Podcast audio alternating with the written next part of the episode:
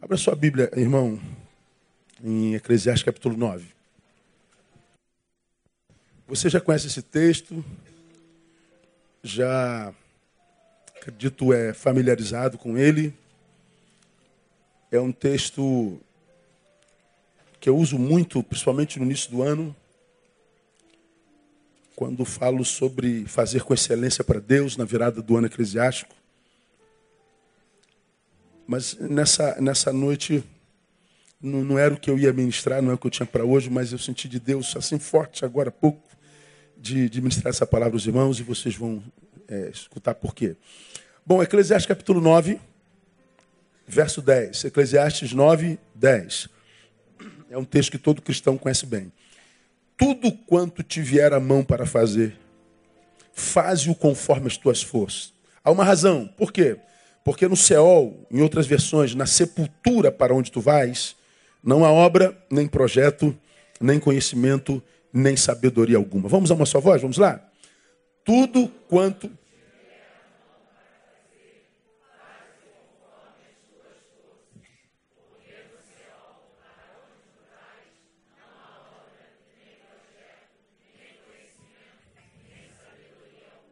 Pois é, essa palavra ela, ela faz uma revelação contundente que a gente não gosta. Porque para a sepultura, Seol é o lugar das almas dos mortos.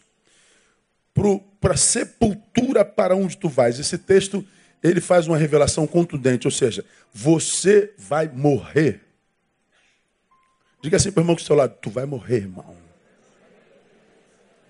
Está amarrado, pastor. O sangue de Jesus tem poder. Não, não dá para amarrar a morte. Tu vai morrer.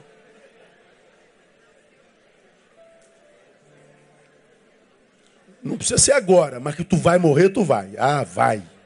E eu espero que você vá antes de mim. Ah! Todos nós vamos morrer. Tem jeito. Quando, onde, onde, como, de que forma, de que maneira. Em absoluto compete a nós saber.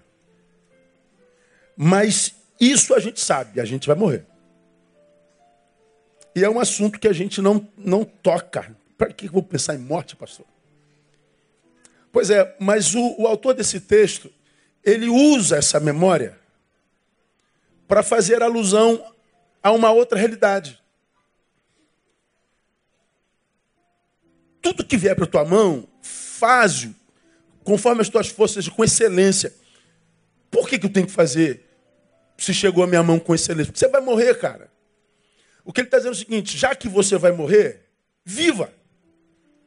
Enquanto não acontece, simplesmente viva, mas viva com excelência. Por que, que eu tenho que ver com excelência? Você vai morrer, pô. É uma, é uma, ele, ele usa assim um, um, uma força completamente antagônica para fazer alusão a outra. Por causa da morte ser uma realidade incontestável, viva. Aí nós vemos as incongruências, você já me viu falar aqui, você já, viu, já me viu fazendo velório, já citei aqui. Nós vivemos algumas incongruências com seres humanos. Bom, eu vivo em cemitério, não tem jeito, toda semana eu enterro gente, toda semana eu estou em velório. Eu conheço todos os cemitérios do Rio de Janeiro e mais alguns. É, é, morre gente toda hora, então é a nossa, nossa função. Então, é, é muito comum no enterro nós vemos gente que perdeu aquele, aquele que partiu, se desesperando assim, de forma, de forma às vezes quase que hollywoodiana. Gente que, que, que já vi gente se jogar dentro do, do buraco. Menina veio desesperada, desesperada pela morte do marido uma, no cemitério de, de, de Inhaúma. E não, não havia como se fazer o, a celebração fúnebre, não havia jeito. Era uma coisa assim, muito impressionante, que eu, que eu, que eu sei lá, eu tenho minhas, minhas concepções a respeito desse tipo de reação ante a morte de alguém. E ela fez tanto escândalo, mas tanto escândalo, que quando o, o caixão desceu ao túmulo, ela se jogou dentro. Como também já vi gente chorando na beira do túmulo. O túmulo, aquela, aquele barranco é, soltou e ele caiu lá dentro. E ficou desesperado, me tira daqui, me tira daqui, me tira daqui. Quase dá vontade, deixa aí, não tá, vai logo junto. Não, ninguém fala isso. Então já vi gente se jogar dentro, como já viu o barranco, Murundu, se, se, se desfazer, a pessoa cair dentro do túmulo e ele querer sair de lá. Como já vi também enterros no Murundu, aquele, aquele, aquele cemitério cheio d'água, a gente passando para o túmulo, nego meter o pé no, no, no, no, caminho e afundar dentro do túmulo e os ossos subirem ali, ó. Nossa, mas pensa numa mulher gritando, cheia de osso embaixo, no torno da perna. O pé dela afundou dentro do, do túmulo, estava tudo alagado, aqueles ossos tudo para fora. Ai, calma, está tudo morto. Não, não, tá tudo, tudo legal. O problema são os vivos. Então, a gente tem história para contar de cemitério. Temos muitas histórias. Agora, o autor aqui, ele não conta nenhuma história cômica e nem, nem, nem, nem brinca ele está dizendo, é, é, como eu estava citando as, as reações do cemitério. Eu já vi muita gente chorando em cima de um caixão por, pelo fato de ter perdido aquele que partiu. Já vi gente se revoltando contra Deus porque Deus permitiu que ele partisse. Gente, gente fazendo escândalo sobre aquele cuja vida foi extraída. E gente que, na nossa convivência, por exemplo, algumas eu conheço, faz parte do nosso círculo, e às vezes eu fico pensando, engraçado, ah, tem gente que chora a morte de amados, que na verdade não tem direito de chorar. Tem gente que chora a morte dos seus amados, que na verdade não deveria ter moral para chorar. Porque você já aprendeu aqui, quando a gente chora a morte de alguém, nós estamos chorando, na verdade, pelo fato desse alguém não poder mais viver. O que, você está chorando tanto, Neil? Porque o meu pai não pode mais viver. A minha dor é essa. A minha dor é porque ele foi extraído da vida, a vida foi extraída. Aí você está chorando porque ele não pode mais viver. Bom, se você está chorando porque alguém não pode mais viver, é porque você está dizendo: a vida me é muito preciosa. A vida me é o meu maior bem. A vida é o que eu tenho de mais precioso. E para mim, porque eu amo tanto a vida, ver alguém sendo tirado da vida e a vida sendo tirada dele, se traduz numa perda muito intensa. Então, como a vida é maravilhosa, eu sofro quando alguém é tirado dessa vida. Pois é, é não é a realidade na vida de tantos que choram. Por quê? Ah, diz chorar a ausência da vida nele, mas ele mesmo tem vida e não vive. Aí eu acho incongruência, porque aquele a quem nós estamos velando, ele não está vivendo porque não é mais uma possibilidade para ele.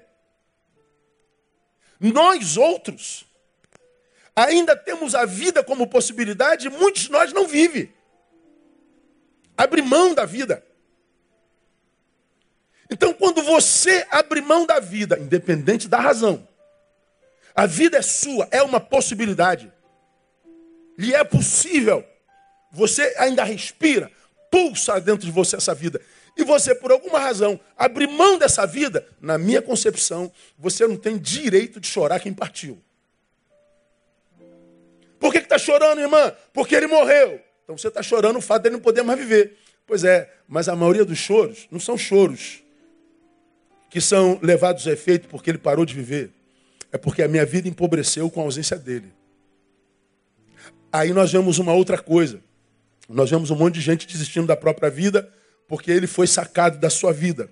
Pois é, eu acho que a melhor maneira de honrar alguém que amamos demais, mas partiu, é viver a vida com a intensidade mais plena para que nós honremos a memória daquele que partiu. Então nós temos na morte um monte de incongruências, eu poderia dar um monte de exemplos. Aí hoje à tarde, como eu falei lá no iníciozinho, eu estava no meu gabinete e me chega uma senhora.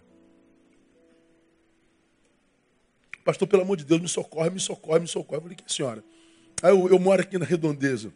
Eu moro aqui, pertinho aqui. Minha filha está tá, tá tentando se matar, minha filha está se cortando, minha filha está. Vamos lá, vamos lá. Eu peguei, botei minha camisa, fui. Ela tinha cortado o pulso com lápis. O pulso estava todo, todo lanhado os dois. Ela não conseguiu rasgar. Mas o pulso dela já tinha outras tentativas com gilete. Tem lá uns cinco, seis cortes no pulso. E os pontos estão lá como testemunhas. Eu entro na casa, ela está num cantinho do quarto, em cima da cama, tinha tomado um calmante. Eu imaginei encontrar uma cena dantesca, mas ela estava quietinha, com os pulsos machucados. O irmão menor ajudou a segurá-la junto com a mãe. Eu entro no quarto, minha filha, eu trouxe aqui o pastor da igreja aqui do lado para falar com você. Ela de cabeça baixa, eu não quero falar com pastor nenhum. Aí eu falei, pô, minha irmã, eu não quero incomodar. É o pastor Neil, minha filha. Aí ela levantou. Ah, pastor Neil, entra. Aí eu entrei. Que prazer conhecer o senhor. Ela não é crente. Eu falei, por que é prazer conhecer-me? Ela é universitária. É, faz uma matéria que, que que nos é peculiar, e ela tem alguns alunos que são da nossa igreja. Ela já me viu em alguns fóruns de Universidade da Vida, me ouve de vez em quando. E ela falou: Eu vejo muita coerência no que o senhor prega. falei: opa, então vamos conversar. Comecei a conversar com ela um pouco. Conversamos um, sei lá, uma meia hora, uns 40 minutos. Aí ela manda essa que eu falei para você no iníciozinho do culto. Pastor, por que, que eu tenho que ficar com um presente que eu não pedi? De que presente você fala? Da vida. Não pedi para nascer. Eu não tenho prazer nesse presente. Eu não quero esse presente, eu quero devolver esse presente. Eu não pedi esse presente. Eu estou vendo aquela menina racionalmente discursando. Ela não estava mais sob efeito de, de, de, uma emoção desequilibrada. Era como se ela, ela pegasse uma coisa que eu poderia dar de, de presente para Lili, e Lili dissesse, não, pastor, não quero não, muito obrigado. Não, você vai ter que aceitar. Não. Quem é obrigado a aceitar presente de quem? E se o presente me foi enviado por alguém, se eu não quero esse presente, eu deixei ele num cantinho e não uso.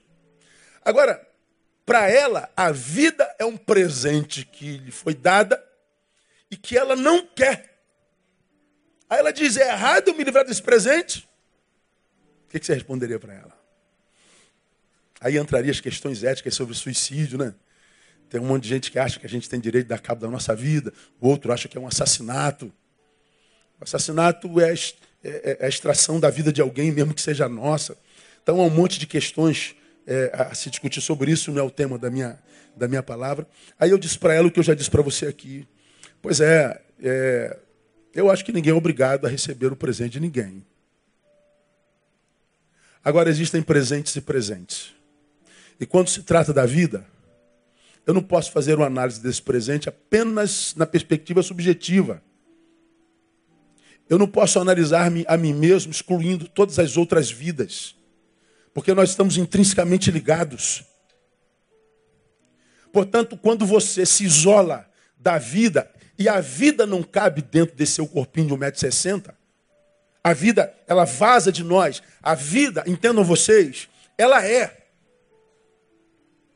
É como que se, sendo, ela, ela pulsa no planeta, ela pulsa no universo, ela, ela é indefinível. É como se ela fosse a, a luz que nos ilumina nesse instante. Você não consegue pegar essa luz, mas ela está agindo entre nós, tanto que se apagar tudo isso a gente não se enxerga mais. Então ela está aqui entre nós, não, não pensamos luz, nós não pensamos iluminação. Ela simplesmente age. E porque ela está agindo, nós colhemos do seu fruto. Nós usufruímos dela. Todos nós estamos debaixo do poder da luz. Eu falei, a vida é a mesma coisa.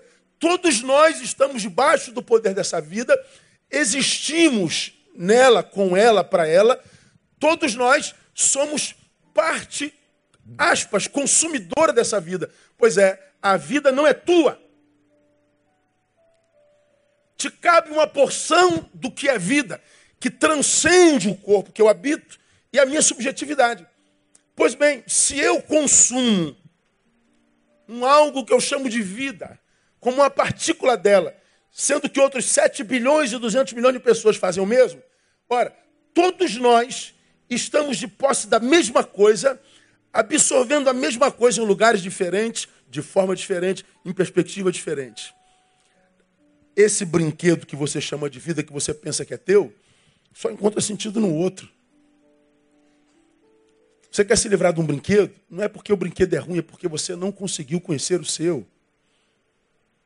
É como se você pegasse um, sei lá, um iPad desse aqui, leve esse iPad para uma tribo. Não, leve esse iPad para o Nordeste e dá para um, um, um, um menino pobre da periferia do Nordeste que, que, que não tem nem luz elétrica, dá na mão dele para ele brincar. Ele vai pegar isso aqui, ele não faz a menor ideia de nem como liga. Agora, dá na mão de uma criança nossa aqui. Como é que pai e mãe você cria seu filho hoje? Começou a chorar? O que, que você faz? Enfia o iPhone nele. Para na hora, só vê a pepa. Cara, é sinistro, fala a verdade. É assustador. Criança está berrando, bota na pepa, ou sei lá, não sei se tem outro desenho hoje, deve ter outros. Hein? Tem mais outro, não tem? Tem. Então bota lá e a criança para na hora. Pois é, tu bota teu filho de 5, 6 anos, bota ele no iPad, ele te dá aula. Aquilo parece que já está no chip dele, do, do, moleque do Sudeste. Agora, é, para o menino do Sudeste, porque ele conhece esse brinquedo, esse brinquedo é tudo. Tu leva o mesmo brinquedo, menino lá do Nordeste, lá para o sertão, isso aqui não significa nada. Embora o brinquedo seja o mesmo, tenha o mesmo poder, não exercerá a mesma influência em ambos. Eu falei para ela, o teu problema é que você não conheceu o brinquedo. Não tem que se desistir do brinquedo, tem que conhecer o brinquedo. Ela falou: É, o senhor não é bobo, não, né, pastor? Eu falei: Não, não sou bobo, não. Eu queria ser muito melhor, mas eu não sou bobo. Então, eu, eu quando eu, eu, conversando com ela, quando eu vejo gente como você dizendo, eu quero morrer, e eu saio de um hospital no INCA, eu saio é, é do quarto de uma criança com 12 anos que tem leucemia, e você vê a mãe prostrada de joelho orando ao Senhor do lado da sua cama. Quando você vê uma criança é, é, carequinha, porque está passando por quimioterapia. Você vai no INCA, no setor infantil, as crianças que estão internadas fazendo quimioterapia, carequinha, qual é o carrinho delas? Você chega lá no corredor, todas elas com aquele carrinho do, do soro, brincando no corredor. O, o, o brinquedo delas é aquele suporte sobre o qual está o soro. Estão lutando pela vida. Aí eu falo, eu vejo gente querendo segurar esse presente com unhas e dentes. E vejo gente como você jogando fora só porque não conseguiu conhecer o presente. Eu acho que é uma ingratidão para com aquele que nos deu esse presente muito grande. É uma falta de consideração para quem desfruta desse presente com a gente, como pai, mãe, irmãos, filhos, se houverem. É um, é um, é, é, é um conjunto de sentimentos que para mim são inexplicáveis. Por isso que, que, o, que o autor de Eclesiastes está dizendo, cara, você vai morrer de qualquer jeito. Quando isso acontece, não é competência sua. Agora, se eu sei que vou morrer e eu vejo o consenso comum Quase todo mundo quer viver. 99,9% dos seres humanos querem viver e viver muito. Um monte de gente gastando bilhões de dólares que possuem para tentar viver mais uma semana. Gente que nem vive com medo de sair por medo de morrer. Gente que ama a vida. E você está aqui desistindo da vida. Ora, o autor, irmão, está dizendo para mim, para você, você vai morrer mesmo. E a gente não pode fazer nada com relação a isso. Agora, enquanto a gente não morre, isso implica no quê? Significa dizer que se a morte é certa, nós devemos viver com toda a intensidade enquanto ela não chega. E o que é viver intensamente, pastor? Esse texto me ensina. Viver intensamente a vida é viver o oposto daquilo que o autor define como sendo a morte, como sendo o lugar da alma dos mortos. Olha lá, porque para o céu, para o lugar das almas dos mortos, para a sepultura, para onde tu vais, ele está dizendo: olha, a morte é isso aí, ó. É um lugar onde não há obra, não há projeto, nem conhecimento, nem sabedoria alguma. Olha que coisa interessante, irmão. que é o céu para você, cara? É um lugar onde não há obra, nem projeto, nem conhecimento, nem sabedoria alguma. Agora pense comigo. Faz alguma alusão à morte biológica aí? Não. A morte biológica vai chegar, não temos jeito. Mas ele está dizendo, antes da morte biológica chegar, a gente morre acometidos por algumas realidades. Se essas realidades me acometem, esse brinquedo chamado vida perde sentido.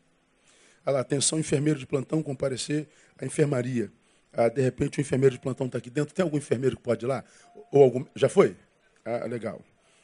Então, ah, antes da biológica chegar, essas realidades aí nos acometem.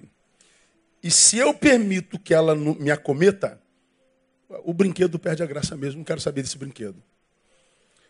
Vamos ver o que é viver intensamente. Vamos descobrir isso te conhecendo, conhecendo as marcas da morte. Olha lá. Tu vais, não há obra, nem projeto, nem conhecimento, nem sabedoria alguma. Quatro marcas da morte: obra, projeto, conhecimento, sabedoria. Vamos começar do projeto, porque a obra é consequência do projeto. Quando é que eu sei que eu morri? Quando a minha vida se torna uma vida na qual não há mais projeto algum. Quando a minha vida se torna uma vida na qual não há, portanto, sonhos. Ah, cara, de sonho você que é membro de Betânia, doutor. Quando é que eu morro, pastor? Quando a morte chega, não, quando os sonhos se vão. Já ouviram isso ou não já? E quando a gente fala de sonho, a gente fala de uma coisa tão óbvia, mas tão óbvia que não precisa fazer esforço mental para entender. Se eu estou falando de sonho, primeiro, literalmente, eu estou falando de um, de um produto do sono. Mas não é desse sonho que o autor está falando. Por isso que ele usa projeto. O sonho eu desenvolvo quando eu estou em estado de inércia. O projeto eu desenvolvo quando eu estou acordado. É, é, é aqui o Benhur, que é autista. Não foi por acaso, Benhur, que você trouxe o seu trabalho de conclusão de pós-graduação, construção de identidade do aluno autista na sala de aula. Olha o tema do moleque, meu irmão. Pois é. Esse menino, com todas as suas dificuldades, sentou-se na salinha do seu quarto, na mesinha do seu quarto, da sua, da, da sua sala, ou na, na, na mesinha da sua faculdade, e ele começou a fazer o projeto da sua tese de pós-graduação. Ele começou sobre o que, que eu vou falar, o que, que eu vou pensar. Bom, quando ele está nesse exercício mental, ele está vislumbrando algo lá na frente. Ele está vislumbrando a tese pronta. Ele sonha, ele projeta, e depois que ele projeta, nasce a coisa, vira obra. Então, como, como Freud já disse, o, o, o, o pensamento é o ensaio da ação. Eu diria que o sonho é o ensaio da realização, da realidade. Você já me viu falar sobre isso aqui, exatamente usando esse exemplo. Meu sonho é chegar no, no, no teclado do Ed. Bom, daqui aonde eu estou, o teclado e o Ed são apenas um sonho. Mas esse sonho estabelece destino. Porque eu tenho um sonho, eu me movo em direção a esse teclado. O que me trouxe esse teclado? O sonho. Aí entra as questões, pois é, pastor, já sonhei muito, já me, já me, eu já me frustrei demais, eu tenho até medo de sonhar. Por que, que garantia eu tenho que sonhando eu, eu vou conseguir transformar isso em realidade? Não tem garantia absolutamente nenhuma. Mas por causa disso vale a pena parar de sonhar? Não, não vale. Porque se eu tenho um sonho, que é o teclado, eu estabeleci um destino para a minha vida. Se eu estabeleci um destino para a minha vida, eu sei para onde eu estou indo. Qual é a garantia que eu vou chegar lá? Nenhuma. Só que o valor do sonho não tem é, é, é, é, significância apenas no destino. Porque eu não sei se vou chegar lá, porque eu não tenho gerência sobre o futuro. Mas o sonho é mais do que isso. Porque eu tenho sonho, embora eu não saiba se vou chegar lá, uma coisa eu sei, eu saí de lá. O sonho mantém a nossa vida em movimento. Sim, aconteceram muitas coisas, não consegui chegar no teclado, mas a mesma pessoa eu não sou. Eu não estou no mesmo lugar. Minha vida está em dinâmica, está em movimento. Eu estou vivo, estou vendo, porque tenho um sonho. Me frustrei, não cheguei aqui. Bom, mas eu tenho experiência, eu sei que o sonho me tirou de lá. Então aqui é o sonho de novo. Aqui o projeto de novo. Aqui eu viajo na maionese de novo, quer usar esse termo popular. Aqui eu uso minhas faculdades mentais para construir um novo projeto. Pois é, enquanto eu estou projetando, enquanto eu estou sonhando, eu estou vivendo. Quem tem um sonho, sonho tem um destino traçado, e quem é, perde o sonho, perde o destino. Bom, digo para aquela menina, digo para você que de repente está aqui, que talvez ainda não tenha tentado se matar, mas também já desistiu de viver. Se entregou, simplesmente se entregou. Aqueles que perderam o sonho e morreram, que não pensam em morrer porque tem família que sustenta. Tem uma mãe maneira, pobre talvez, trabalha feito uma louca, uma desesperada, de manhã, de tarde, de noite para sustentar um filho que a essa altura, já, quem sabe, já devia estar sustentando a ela. Aquela mãe que não estudou tanto quanto você, que não, não, não tem a tua cultura, não tem o teu preparo intelectivo, mas ela existe, enquanto ela existe, você subsiste, você existe também. Pois é, você se entrega ao sacrifício do amor de outrem. Ah, você não está vivendo, não, cara. Você está cometendo um suicídio processual. Você está matando alguém que você ama. E você está construindo um futuro chamado nada. Sua mãe vai morrer também, seu pai vai morrer também. Você vai ter que se autossustentar.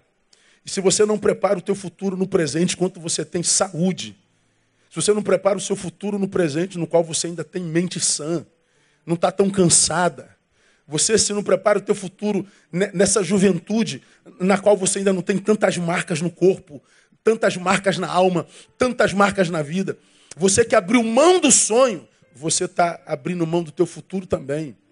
Aí quando eu falo que ninguém está onde está sem merecer estar ali, ou seja, todo mundo está aonde merece. Você está exatamente aonde você merece estar. Cada um de nós está exatamente aonde merece estar. Eu costumo dizer: ninguém está na M à toa, na, na, mediocridade. Ninguém. Aí nós vemos os que estão na, na, na M, revoltado com Deus, revoltado com a vida, revoltado com o Pai, e ele se torna um, um rebelde sem causa, ele se torna um revoltado da vida. Aí, se, se ele deixasse a rebeldia só um cantinho só, e fizesse uma análise da sua história bem honestamente, fazendo um diagnóstico sem com, com isenções, é, é, sem tendência, sem absolvições, se ele fizesse uma análise da sua história e perguntasse a si mesmo: você merecia estar em outro lugar, tendo vivido da forma como viveu? Olhe para você, que está aqui num presente não sonhado. Olhe para você que está aqui e se acha o, o, mais injustiçado dos homens do planeta. Faça uma análise da tua história. Pega lá a tua juventude, lá, 16 anos para cá. Veja como você gastou a sua juventude, seu final de adolescência, seu início de juventude, seu meado de juventude, e responda para si se, tendo vivido como viveu, merecia estar num lugar diferente.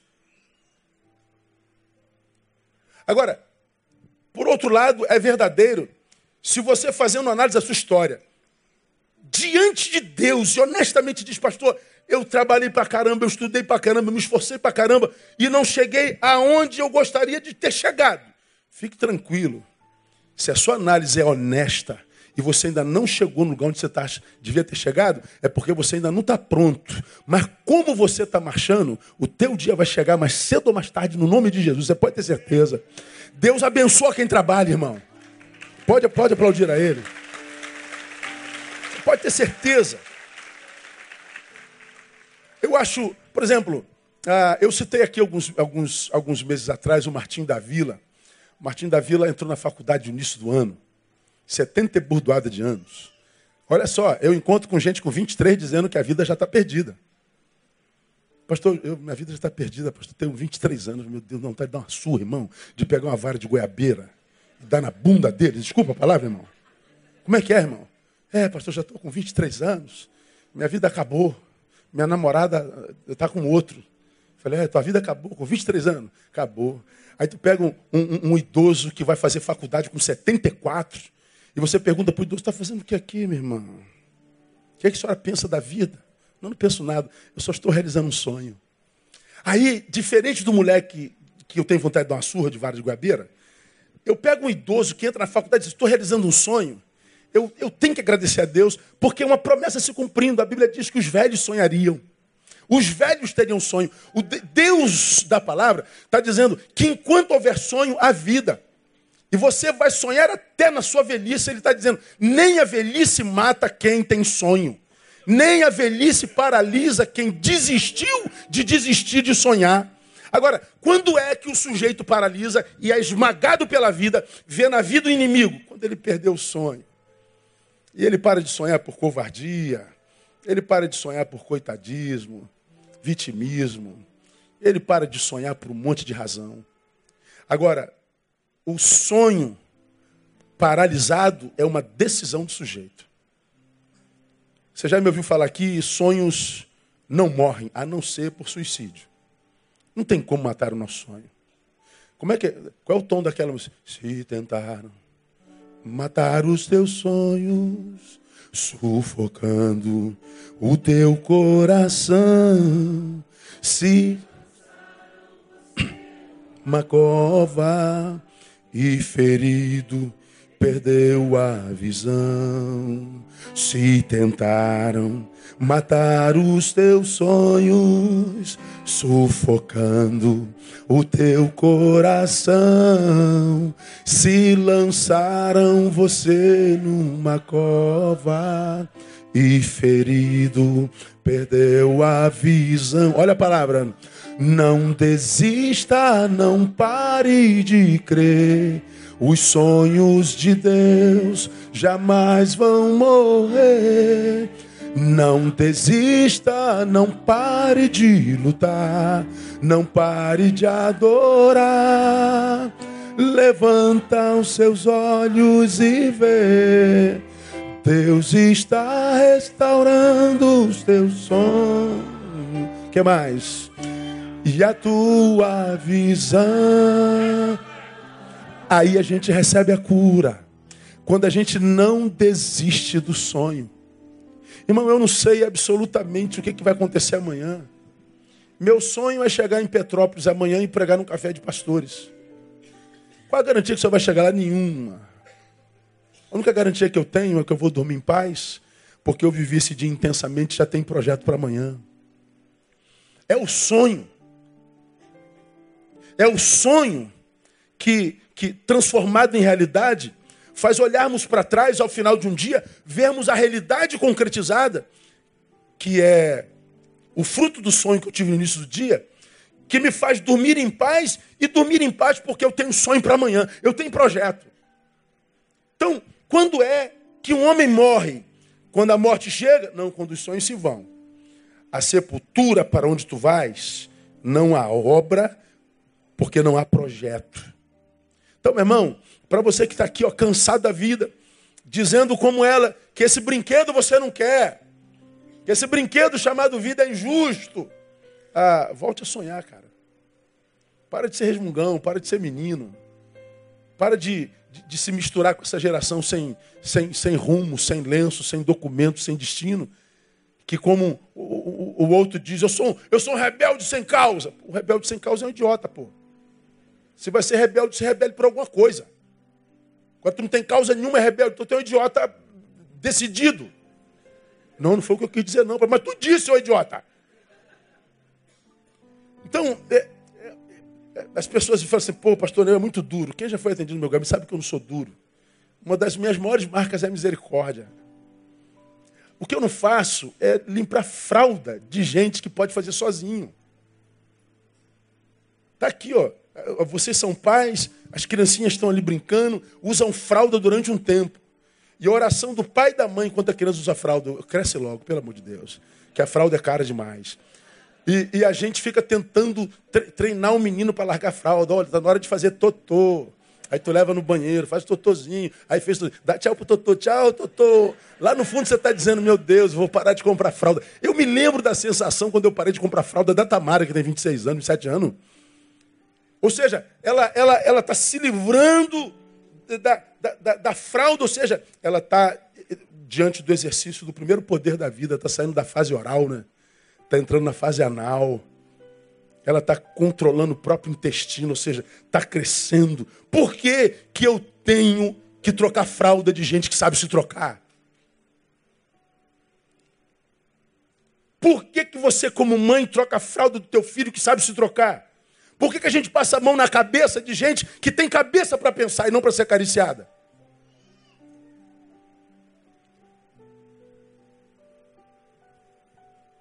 Como foi o nome do primeiro presidente dos Estados Unidos? Abraham Lincoln.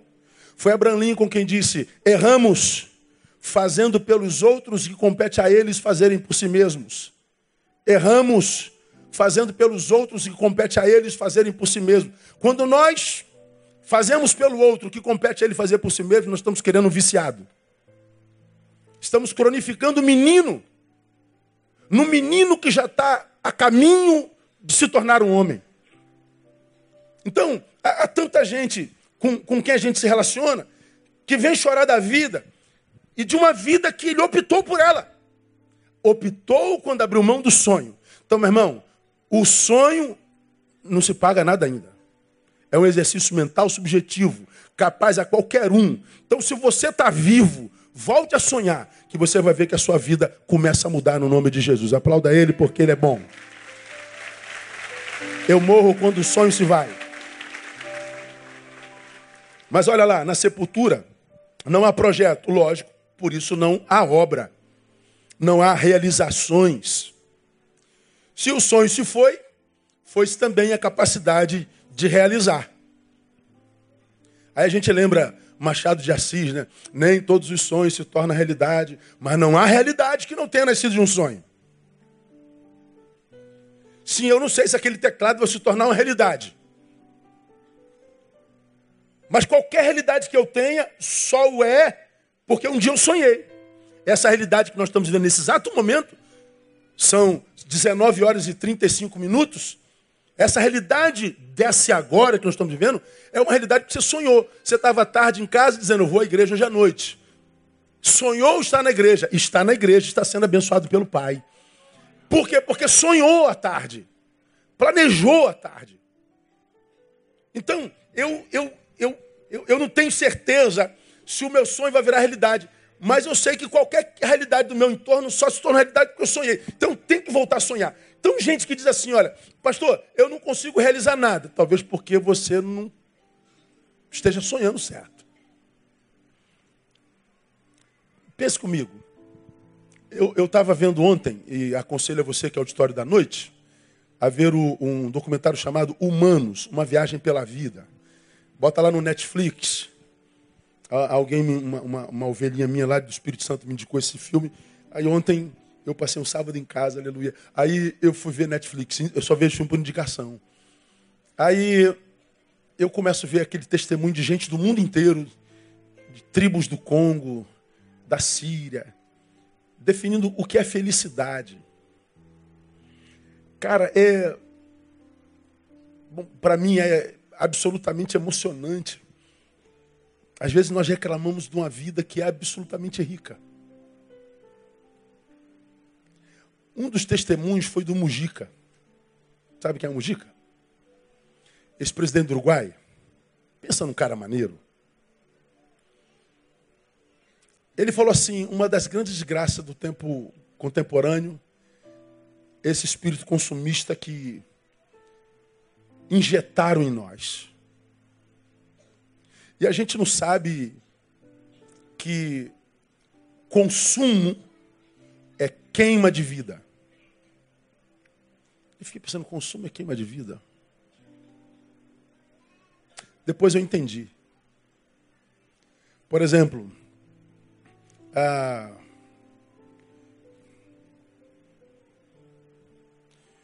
um iPad desse que é minha Bíblia, um iPad desse da Apple, tá dois mil reais, dois e pouco. Aí você fala assim, eu comprei esse iPad com real. Não, você comprou com vida. Aí você começa a fazer conta. Quanto é que você ganha por dia? Aí vamos imaginar que você ganhe 200 reais por dia. Você trabalha de segunda a sexta, quanto é que você ganha por semana? Mil reais. O iPad custou dois mil reais. Então, esse iPad custou duas semanas de vida. Você gastou, tirando o final de semana, dez dias da tua vida para conquistar isso aqui. Aí você para para analisar outra perspectiva. Cara, o que, que eu poderia fazer em dez dias?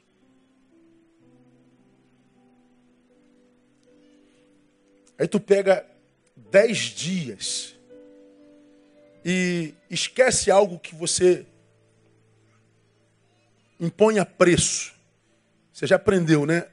Se tem preço, não tem valor. Se tem valor, não tem preço. Lembra disso? Quanto é esse iPad? Dois mil. Tem preço? Tem. Então não tem valor, dá para viver sem isso. Quantos aqui não tem um iPad? Levanta a mão bem alto. Ó, a maioria. E você tem vontade de morrer por causa disso? Não. Pois é. Então, se tem preço, dá para viver sem isso. Teu carro está lá fora, custa 100 mil. Tem preço? Tem. Então não tem valor, dá para viver sem carro. Ah, você está com um cordão de ouro que custa 5 mil. Tem preço? Então dá para viver sem cordão. Agora, o consumo, esse espírito consumista, diz que eu preciso ter isso. Não, não preciso. Só que porque eu estou convencido de que preciso, alguém me convenceu, eu tenho que queimar dez dias da minha vida para ter isso. Agora você imagina dez dias, por exemplo, do lado da pessoa que você ama, hã? Sentado na mesinha, amor, naquele restaurante, hã?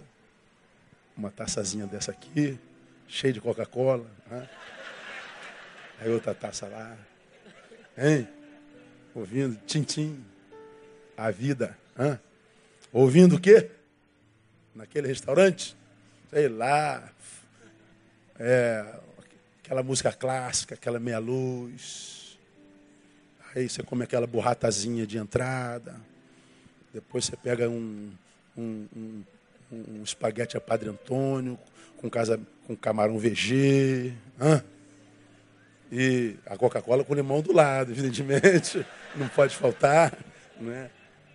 Pô, e a gente falando da vida, lembrando, poxa, falta um mês e meio para a gente completar 30 anos de casado. Nossas filhas estão ali lindas de viver. E a gente é, viajando na nossa história, planejando para o futuro. E tem uma noite dessa, depois vai. É, depois não interessa a vocês, é coisa do casal. É.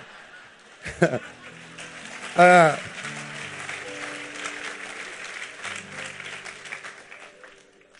gastamos duas horas de vida e nos enriquecemos muito mais.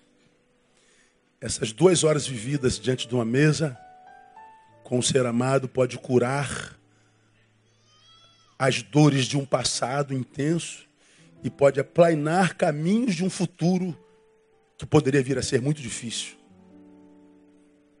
o contato à vida. Quanto custa pegar um molequinho desse aqui, sonhado, e no sabadão, pai, futebol com ele no campo. E o moleque com um sorriso que chega da câimbra na boca, de tão feliz que dá.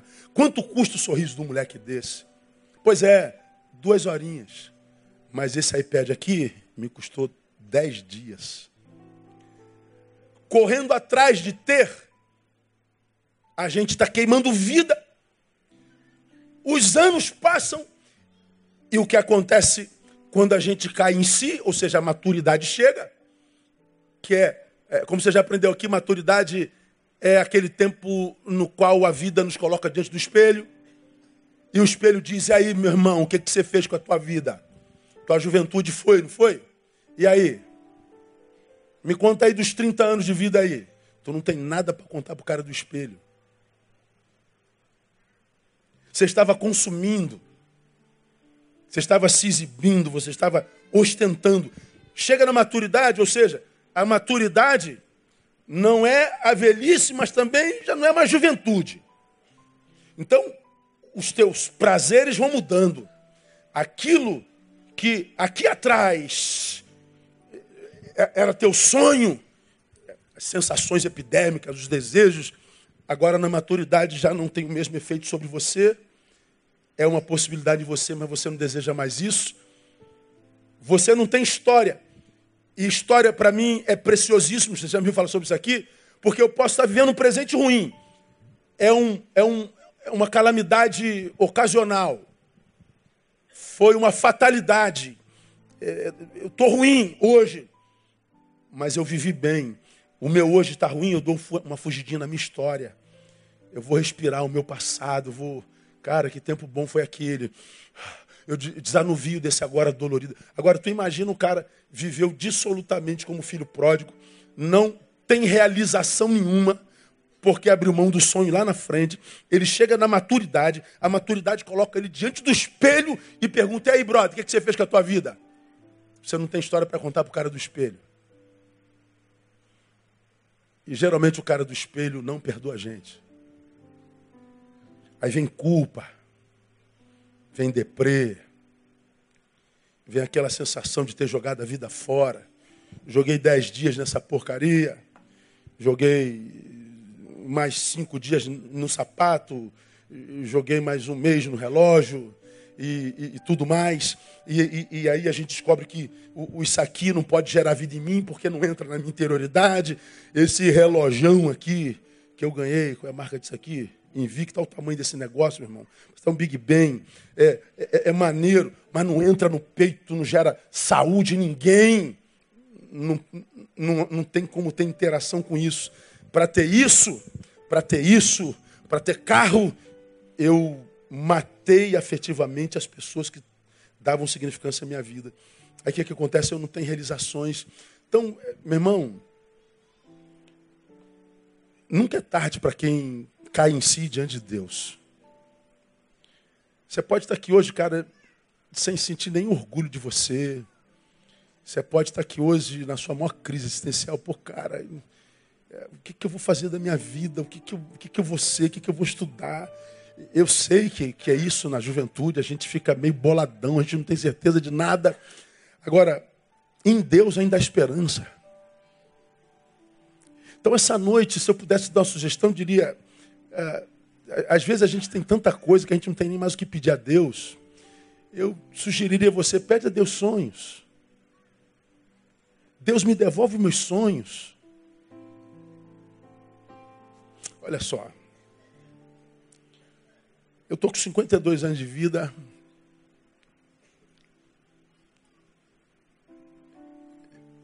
Como é que eu vou falar isso, meu Deus do céu?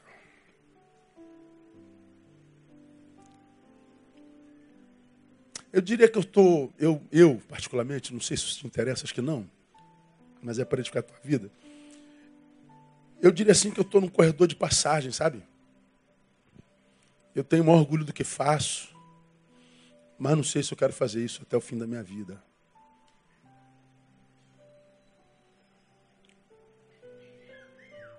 Eu tenho vontade de fazer algo novo. Não faço a menor ideia. Toda vez que eu compartilho isso, eu ouço as mesmas coisas. Meu Deus, como você, você é bom o que você faz, você é muito útil à sua geração, você abençoa multidões. Eu sei, eu quero morrer abençoando.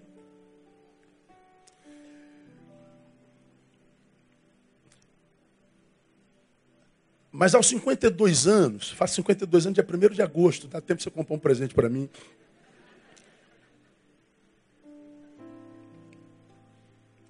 Eu não estou tão à vontade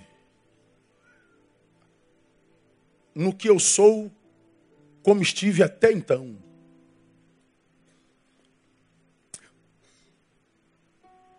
Instaura-se um quê de crise? Pô, tu imagina Neil longe do púlpito. Tem como imaginar Betânia sem Neil? Fala a verdade. Tem como imaginar Neil sem Betânia? Tá louco, cara. Não tem. São 26 anos aqui, são mais da metade da minha vida. A, a nossa história está entranhada. A nossa igreja é uma igreja é, importante para o bairro, para a comunidade. Nós não somos só mais uma igreja plantada num bairro que só faz barulho. Nós somos relevantes. Nós fazemos diferença na história do bairro. Somos daquela igreja que se tirar do bairro, o bairro geme. Então a nossa igreja tem sentido. Então, é, passar o resto da vida aqui é, é fácil. Mas ainda assim há um queimim de, de, de incômodo. Eu tenho falado tanto com Deus sobre esses meus incômodos. Aí ele vem apazigua meu coração. Pensa só no hoje, eu penso no hoje, vou tentando viver hoje da melhor maneira possível. Não faço a menor ideia. Mas nessa semana, nas minhas, nas minhas devoções, eu, eu no meu gabinete sentadinho, falei assim: Deus, eu quero te louvar, eu quero te agradecer. Por quê? Ah, estou no lugar que é lugar de Deus para mim e há muito tempo. Tenho alguns desejos de fazer outras coisas na vida que não tem a ver com o ministério, tem a ver com algumas outras formações minhas. E aí eu não faço a menor ideia do que seja, não tenho direção de Deus para absolutamente nada. Mas eu no meu cantinho, na minha, na minha devoção, falei assim, Deus, eu quero te louvar de todo o meu coração. Por quê? Porque aos, depois de meio século de vida, ainda tenho vontade de algo novo. Ainda tenho sonho. O sonho de quê, pastor? Não faço a menor ideia. Mas o fato de saber que em mim, depois de meio século, ainda há sonho. Ainda há desejo do novo. Ainda há vontade de começar, recomeçar. Ainda há vontade de realizar, de, de, de construir uma nova realidade, mesmo que eu não saiba qual é. Essa, essa, essa, essa graça de acordar e dizer: Eu não estou preso nessa cama, eu não estou preso nesse passado, eu não estou sequestrado pela minha própria história de vitória. Não, Deus, eu olho, eu olho para o dia e olho com esperança. Isso é vida. E é só quem se levanta assim é que realiza. Porque se você se levanta e diz, é, mais um dia, mais um dia, né? Acordei, né? Fazer o quê? Acordei, tem que sair da cama, né? Aí levanta quase igual aquele personagem de desenho. Ó oh, vida, ó oh, azar, ó oh, dia. Quem, como é que era o nome desse personagem, lembra? Hã? Como? O Oli? Não. Rabugento? Também não. Você é novinha, filha. Você não lembra isso, não. Filho. Era uma hiena, não era? Ó vida, um azar, um dia. Toda desgraça cai em cima dela. Pois é, agora se tu acorda de dia, cara, fala assim, Deus, eu não sei o que esse dia me espera, mas eu sei que em ti esse dia já está pronto. Você não acorda para viver a casa porque você serve o Senhor da história. Você serve a um Deus que sabe como vai terminar aquele dia.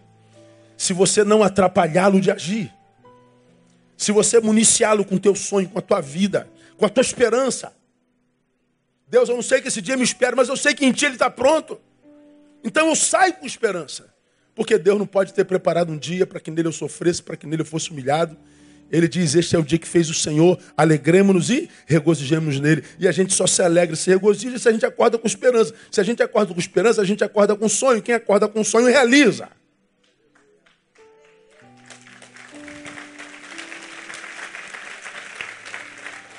Então, quando é que eu morro? Bota o versículo aí para mim de novo. Quando eu deixo de sonhar, quando eu deixo de realizar. Agora, tem outro, mais duas marcas da morte. Eu termino aqui, vai terminar cedo hoje. Não há obra, nem projeto, nem conhecimento. Conhecimento. Esse conhecimento aí é interação. Eu conheço quando me relaciono. Eu conheço essa rosa quando estou perto dessa rosa e interajo com ela. Eu conheço o cachorrinho quando interajo. Eu conheço a pessoa quando interajo com ela. Então, o, o conhecimento aqui é interação. O conhecimento aqui é relacionamento. O ser humano começa a morrer quando perde a capacidade de se relacionar. Não preciso gastar tempo aqui. Voltando ao Gênesis, do qual você já deve estar enjoado. Não é bom que o homem esteja só. Possível? É. Bom jamais. A vida só encontra sabor? Não encontra. O problema é que se encontrar hoje dói demais. Porque o outro é tóxico. Ser humano faz mal. Agora para para pensar. Pastor, eu não me relaciono mais porque o outro machuca demais, já me machuquei demais. Ora, por que você não quer se relacionar mais? Porque eu já me machuquei demais. Ah, então, por causa das sequelas do passado, no presente se abre mão do futuro. Não, não é isso não, claro que é. E mais, quem faz isso comete injustiça com a vida. Porque se João me machucou, o Juca não tem nada a ver com isso.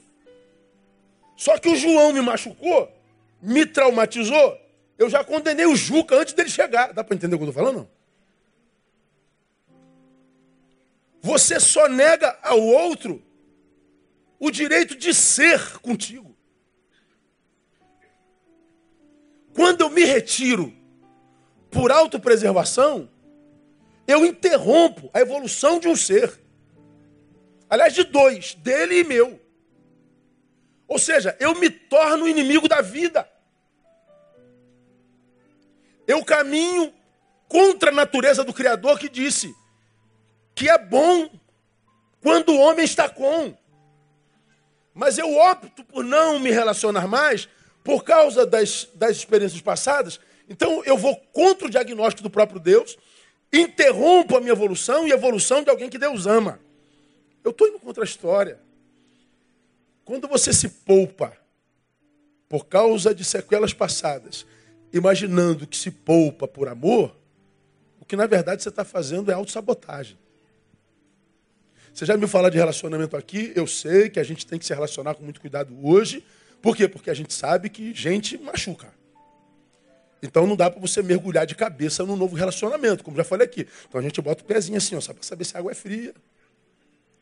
Então molha só o pezinho, entendeu? Não mergulha não, pega o baldinho, joga em cima primeiro. Calma, irmão. Não precisa é, casar duas semanas, não.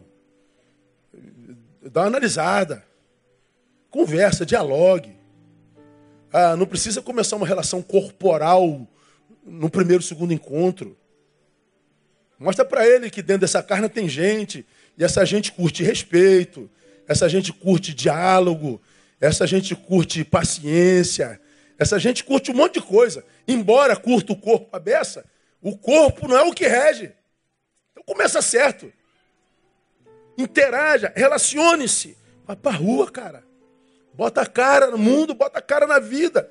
Corra o risco. Pois é, é se relacionar é correr risco. Quem não corre risco com medo de se machucar, já está vivendo dores.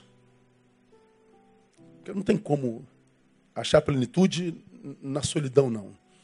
Você já aprendeu que a nossa vida só encontra sabor no encontro meu eu, só encontra sentido no teu tu, só quando vira nós é que a vida pode ter plenitude. É, nós vivemos para esse conhecimento. Então, quando é que eu morro? Quando não tem conhecimento. Então, posso pular e terminar, não preciso me aprofundar nisso, que você já sabe muito bem. Agora, a outra marca da morte, não há sabedoria alguma. Então, veja, eu morro quando o sonho se vai. E por que, que eu morro? Porque sem sonho não realizo. Sem realizações eu não tenho relacionamentos. Porque quando a gente conversa, a gente conversa sobre a nossa história. Se não há realização na história, eu não tenho que conversar. Então me retiro para mim. Pois é. Se eu não vivo sonho, obra e conhecimento, claro que eu não viver, não viverei sabedoria. Sabedoria é a capacidade de influenciar, ou seja, é a capacidade e a graça de ser útil.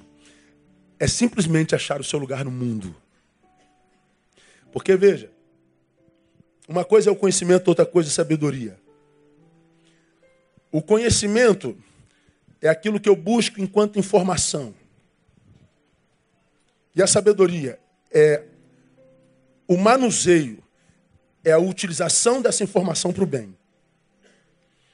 Se a informação que eu colhi não é uma informação que eu saiba usar para qualificar a minha vida ou de outrem, eu não sou sábio. O sábio não é quem tem muita informação. O sábio é aquele que sabe utilizar a informação que tem. Então, tu pega essa geração, você já me fala sobre isso aqui, que tem acesso à informação. Pega esse bagulho aqui, pega teu telefone. Aí tu quer saber quem foi ah, Yuri Gagari. Yuri Gagari. Existiu? Yuri Alexeyevich Gagarin foi um cosmonauta soviético, o primeiro homem a viajar pelo espaço em 12 de abril de 1961, a bordo da Vostok 1, que tinha 4,4 metros de comprimento, 2,4 de diâmetro e pesava 4.725 quilos. Ó, já sabe tudo sobre Gagarin. Você que é da minha geração, a professora falava: pesquisa para casa. Tragam tudo que vocês saibam sobre Yuri Gagarin. Sofrimento, irmão. Yuri o quê, professor? Gagarin. Pô. Pesquisa era uma desgraça. Já viram falar sobre isso aqui, não já? Quem era bem de vida tinha Barça em casa. O cara vendia enciclopédia na porta, pagava em 12 vezes no carnezinho. Lembra disso? Quem é desse tempo aí, diga glória a Deus. Então, velho, velho. Então, agora, não tinha Barça. Biblioteca, meu. Tu chegava na biblioteca, o livro estava alugado. O que, que você faz na vida, irmão? Se mata. Se vira, meu irmão. Como é que você vai saber que é Yuri Gagarin? A informação era inacessível. Pô, cara, tu saia daqui, ah, oh, pastor Neil vai pregar no, no Belfor Roxo, eh, na rua Chuchu na Serra, número 12. Para chegar em Belfor Roxo, irmão. Para que lado fica? Ah, hoje tu pega aqui o Waze, mapa, rua, vai chegar em uma hora e meia, uh, vai sair agora, vai chegar 19h35, e tem pedágio, tem blitz, é, área de tiroteio, vaza, aí ele, ele te tira de lá, é assim, não é? Cara, aquilo ali é do, aquilo é do inferno, aquele negócio ali. Tu imagina nossos pais ressuscitando, achando o Waze hoje. E viveram de guia Rex, meu irmão. Antigamente era guia Rex, tu pegava aquele livrinho, ficava procurando igual um maluco, é, rua, pegava o mapa, parava o carro, assim, e tinha que medir. Tanto, cara, é, viveram um sofrimento danado, que a gente não tinha acesso à informação. Hoje, a gente pensa, meu irmão, essa geração tem acesso à informação fácil se tornou uma geração mais sábia por causa disso? Nós nunca vimos uma geração tão suicida, tão drogatizada, tão deprimida, tão vazia na história da humanidade. Nunca vimos tanta gente rasa, pífia, antiética, imoral e corrupta. Por que, que a informação não se transformou em algo que transformasse o sujeito que a detém num sujeito melhor? Porque ele não é sábio. Ele é um idiota bem informado. O sábio é aquele que tem a informação e sabe utilizá-la. Portanto, se eu não tenho sonho, eu não tenho realização, eu não me relaciono, não tenho conhecimento, interação, eu não me torno alguém útil, alguém que recebe da vida e compartilha. Alguém que se formou nas relações, se sabe, se conhece e sabe o seu lugar no mundo. E quando acha seu lugar no mundo, ali é útil ao próprio mundo. Você já aprendeu? Não há felicidade na inutilidade. Quer ser feliz, seja útil.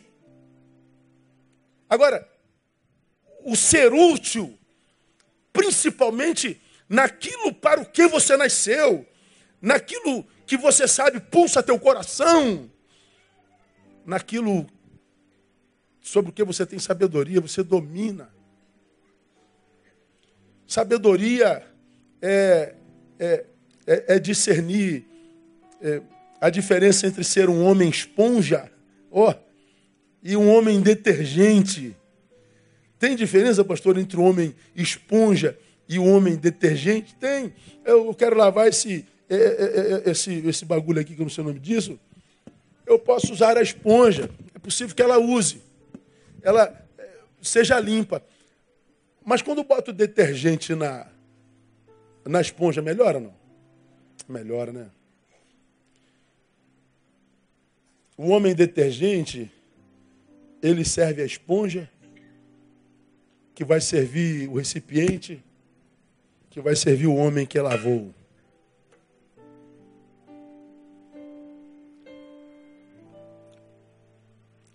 Se eu só, por exemplo, nessa trama eu sou só esponja, eu deixei de receber a influência do detergente.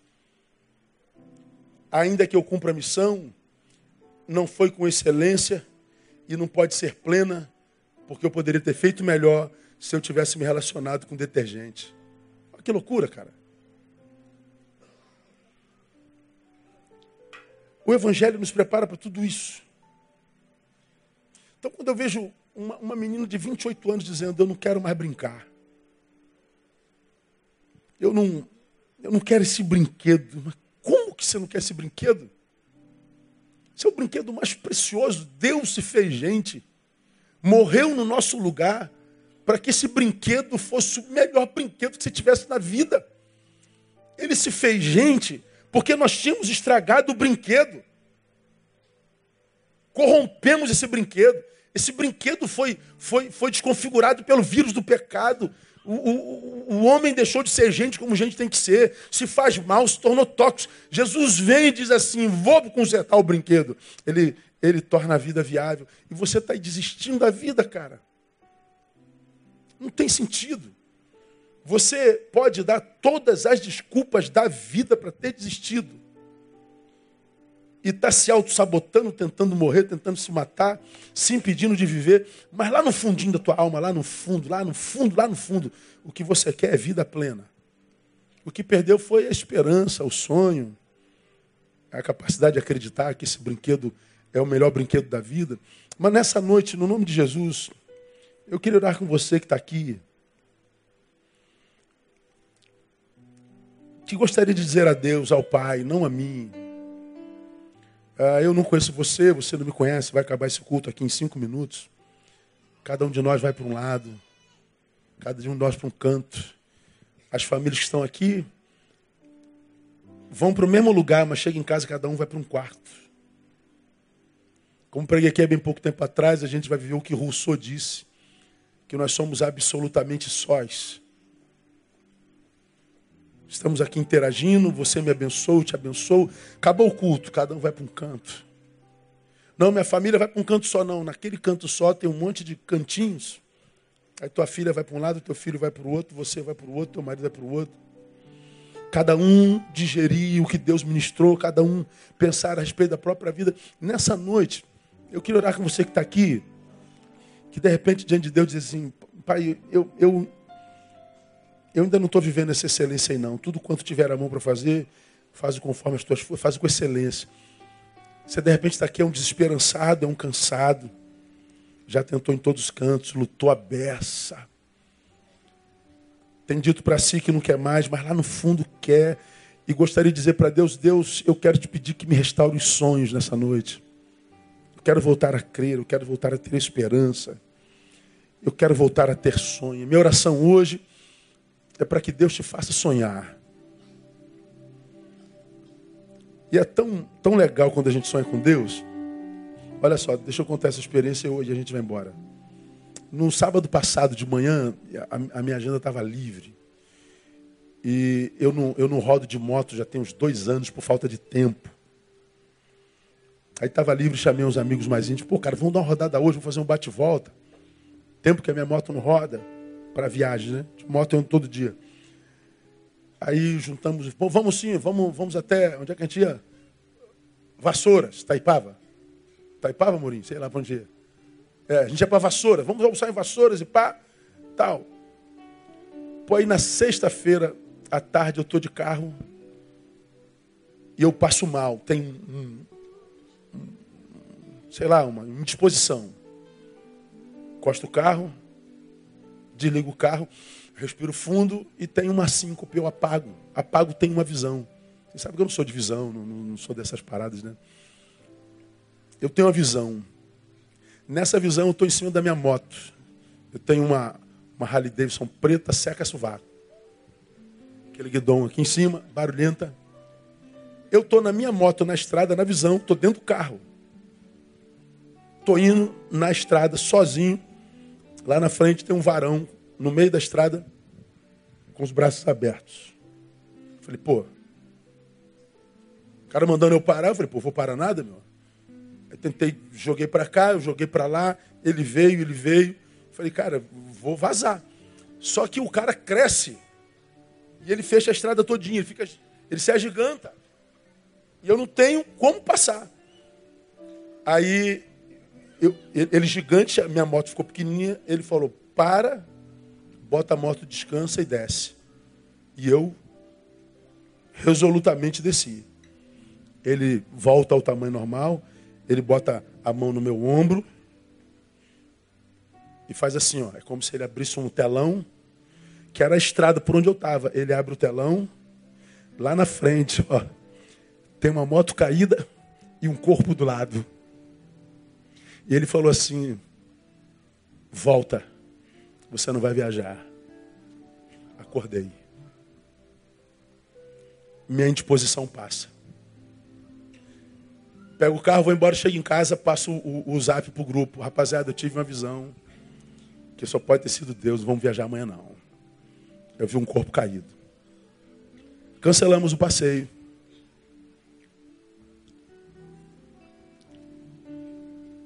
Quando eu cancelo o passeio, o pastor Renato, que estava junto, falou assim: Poxa, Neil, deve ser de Deus. Minha filha Sofia apareceu com a, com a febre inexplicável hoje. E a gente acho que não ia conseguir viajar amanhã. E a gente levou no hospital, não, não se achava nada. Não era para viajar.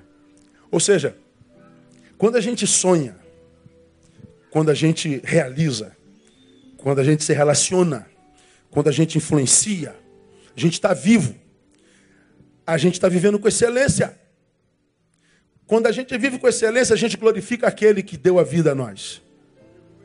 Quando a gente faz valer a pena a vida que ele nos deu, quando a gente não consegue ver, ele dá sonho para nós. Nem que seja visão, até para nos livrar da morte. Cara, eu agradeci tanto a Deus por aquela visão. Não fomos viajar. Cancelamos a viagem. A gente vai outro dia, não tem problema. Então, é, a, a forma como Deus cuida da gente cuida da vida que é vivida com excelência. Cuida da vida daquele que não desistiu dela. Cuida da vida daquele que se recusou a morrer antes da morte chegar. Cuida da vida daquele que celebra a vida que lhe foi dada. Então, meu irmão, Deus quer cuidar de você. Mas Ele só pode cuidar da vida que é vivida. Então diga para Ele, Deus, me ajuda a sonhar de novo. Me ajuda a voltar para essa vida que eu tenho desistido. Me ajuda, Deus. Eu tenho certeza que essa noite pode ser um divisor de águas na tua história, no nome de Jesus. Que Deus te abençoe com essa palavra. E te dê sonhos, projetos, conhecimento e sabedoria. Vamos ficar em pé, vamos cantar. E eu quero convidar você. Pastor, essa palavra foi para mim. Sai do seu lugar, vem aqui, eu quero orar com você. De alguma forma Deus ministrou a você. É contigo que eu quero orar. Deus, à luz da tua palavra, pedimos-te sonho nessa noite. Estamos saindo da tua casa e indo para nossa. Tua palavra diz através do teu servo: Eu me deito e durmo, acorda, porque o Senhor me sustém. Nessa noite, Pai, eu te peço no nome de Jesus, que cada um de nós aqui presente, nesta noite, deite, durma, e que tu traga ao sonho a memória de novo nessa noite. Para que amanhã de manhã, quem sabe, o teu filho nasça com a nova perspectiva, acorde com a nova perspectiva. Que amanhã o teu filho acorde com uma nova esperança, com um novo olhar sobre a vida e sobre o futuro. Que tu possas, ó Deus, ressuscitar sonhos nesta noite que tu possa restaurar esperanças nessa noite. Que tu possa, ó Deus, quebrar cadeias, romper grilhões, amarras que têm impedido os homens e mulheres, jovens e velhos, de viverem a sua vida com excelência e na plenitude. Que essa noite seja divisora de águas, seja divisora de histórias. Que essa noite, ó Deus, seja a noite na qual aquele que entrou envergonhado saia na certeza de que receberá dupla honra. Que essa noite, ó Deus, seja uma noite de ressurreição, seja uma noite, ó Deus, de milagres e para a glória do teu nome. Abençoamos teus filhos aqui nesse altar, abençoamos aqueles que não quiseram vir ao altar. Tu conheces cada um de nós individualmente aqui presente. E eu te peço, ó Deus, que tu possas tratar-nos segundo a nossa necessidade e de acordo com a tua misericórdia e poder. Seja a tua graça, a graça de Jesus sobre teu povo. Que o amor do Senhor, que é Pai, também sobre esse mesmo povo, e a comunhão e a consolação do Divino Espírito repousem sobre cada um de nós, sendo também por igual com todo Israel de Deus espalhados pela face da terra, e que sejam sobre nós, desde agora e para todos sempre e sempre. Aleluia e amém. Aplauda ele bem forte no nome de Jesus. Dá um abraço no teu irmão. Meu irmão, que Deus te abençoe.